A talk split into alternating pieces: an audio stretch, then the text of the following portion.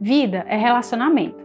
Quando ouvimos essa afirmação, lembramos que estamos sempre rodeados de pessoas em todos os lugares que fazem parte da nossa rotina. Na família, no trabalho, nos cursos que decidimos fazer, academia e também quando queremos encontrar um parceiro para dividir a vida amorosa. É aqui que entramos no tema que vamos falar hoje. Estamos próximos do Dia dos Namorados e esse vídeo vai para você que tem um relacionamento e gostaria de melhorar a conexão, você que insiste em uma relação, mesmo quando ela já não existe mais, e você que decide ficar solteiro e se sente bem com isso. De todas as formas, o primeiro e mais importante namoro é com você mesmo. Precisamos saber o nosso valor, consciência dos defeitos e das qualidades, ter um romance com a nossa própria história. Enfim, seja apaixonado por você mesmo. Outro aspecto que quero mencionar é que em algum momento vamos decepcionar o outro e nos decepcionar também. Podemos dizer ou ouvir palavras que ferem e assim encontramos a frustração.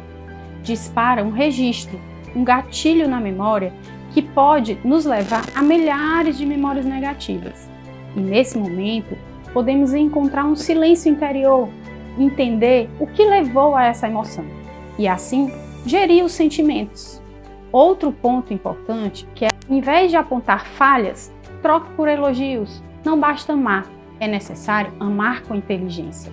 Precisamos nos esvaziar da necessidade de querer que o outro seja como queremos que ele seja.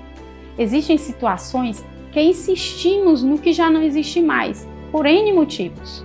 Pelos filhos, questões financeiras, apego, auto-boicote, medo do desconhecido. E aqui começa o ciclo vicioso do amor imaturo. Existem muitos casais que não conseguem brincar durante o erro, uma dificuldade, um problema, e se torna pesado, começam a exigir que o outro seja perfeito. Isso é muito comum, passando a ser um amor crítico. E como podemos criar hábitos saudáveis no relacionamento? Que cuidados posso ter comigo mesma e com o outro no dia a dia? Brincar mais, exigir menos e abraçar mais, evitar dormir brigados, conversar sobre os problemas e planos, fazer mais coisas juntos, cozinhar, cultivar plantas, sair com os amigos, pedalar.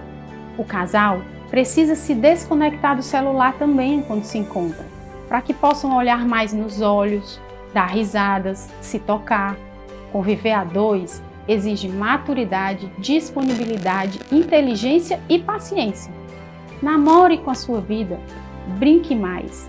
A vida é breve. Tente fazer com que ela seja leve.